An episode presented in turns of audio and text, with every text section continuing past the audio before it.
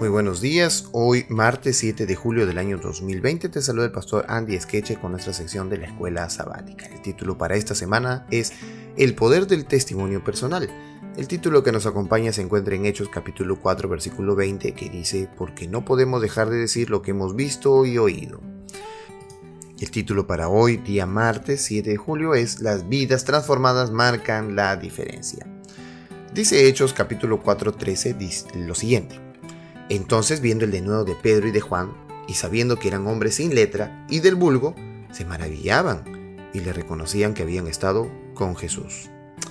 La iglesia del Nuevo Testamento explotó en crecimiento. Hubo 3.000 bautizados en el día del Pentecostés, miles más fueron añadidos a la iglesia una semana después.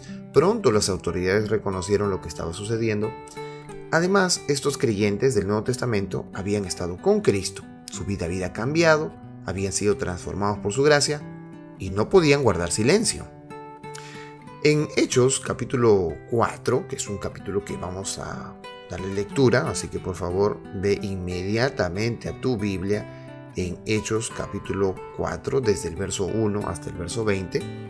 Vamos a ver aquí una experiencia que ha de, ser parte de nuestro análisis del día de hoy. Verso 1. Hablando ellos al pueblo, Vinieron sobre ellos los sacerdotes, con el jefe de la guardia del templo y los saduceos, resentidos de que enseñasen al pueblo y anunciasen en Jesús la resurrección de entre los muertos.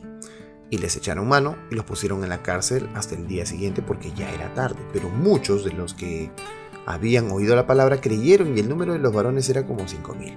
Aconteció el día siguiente que se reunieron en Jerusalén los gobernantes, los ancianos y los escribas y el sumo sacerdote Anás y Caifás, y Juan y Alejandro, y todos los que eran de la familia de los sumos sacerdotes. Y poniéndoles en medio les preguntaron, ¿con qué potestad o en nombre de quién habéis hecho esto vosotros? Entonces Pedro, lleno del Espíritu Santo, les dijo, gobernantes del pueblo y ancianos de Israel, puesto que hoy se nos interroga acerca del beneficio hecho a un hombre enfermo, de qué manera éste haya sido sanado, sea notorio a todos vosotros y a todo el pueblo de Israel que en el nombre de Jesucristo de Nazaret, a quien vosotros crucificasteis y a quien Dios resucitó de los muertos, por él este hombre está en vuestra presencia sano. Este Jesús es la piedra reprobada por vosotros los edificadores, la cual ha venido a ser cabeza del ángulo. Y en ningún otro hay salvación, porque no hay otro nombre bajo el cielo dado a los hombres en que podamos ser salvos. Entonces, viendo el denuedo de Pedro y de Juan, sabiendo que eran hombres sin letras y del vulgo, se maravillaban y les reconocían que habían estado con Jesús.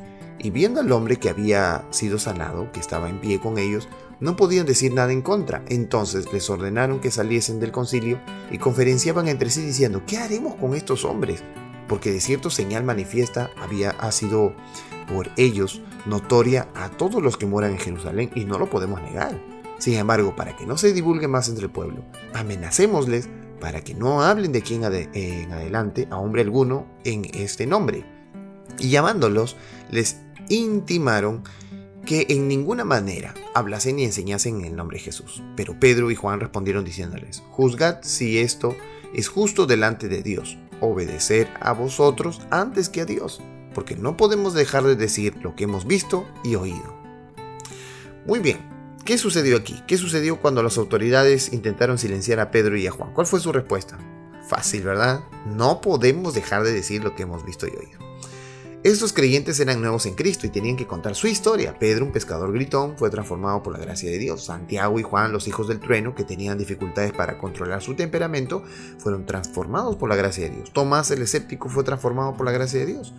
Los discípulos y los miembros de la iglesia primitiva tenían sus propias historias que contar y no podían guardar silencio. Observa esta poderosa declaración de Elena de White en el libro El Camino a Cristo que dice así, tan pronto como uno va a Cristo, nace en el corazón un vivo deseo de hacer conocer a otros cuán precioso amigo ha encontrado en Jesús. La verdad salvadora y santificadora no puede permanecer encerrada en el corazón. Observa también lo que dijeron los líderes religiosos en el versículo 16. Ellos reconocieron abiertamente la realidad del milagro que se había realizado. El hombre sanado estaba de pie justo allí, delante de ellos. Incluso con todo esto se negaron a cambiar su actitud. Y sin embargo, a pesar de ese desafío abierto, Pedro y Juan no retrocedieron en su testificación.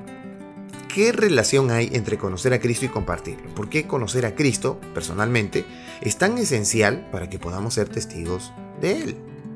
Bueno, es necesario dar lo que se tiene. Por lo tanto, si no tienes a Cristo, es imposible dar a Cristo. Y si no tienes a Cristo, pues no lo has conocido. Y por más que haya sido bautizado o alguna otra cosa, eh, lamentablemente Dios no está con nosotros.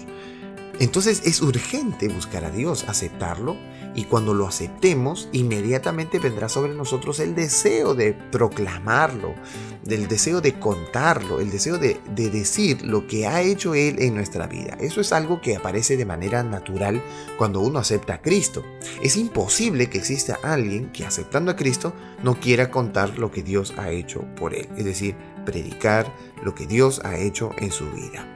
Este es el resultado natural de acercarse a Cristo. Así que las vidas transformadas pueden marcar una gran diferencia. ¿Tu vida ha sido una vida transformada por Dios? ¿Eres tú alguien que ha sido transformado por Dios? ¿Te hayas hablando a otras personas acerca del Cristo que te salvó, que te ayudó y que permanece fiel para ti? Que Dios te bendiga en esta mañana. Sigamos estudiando la Biblia a través de la escuela sabática.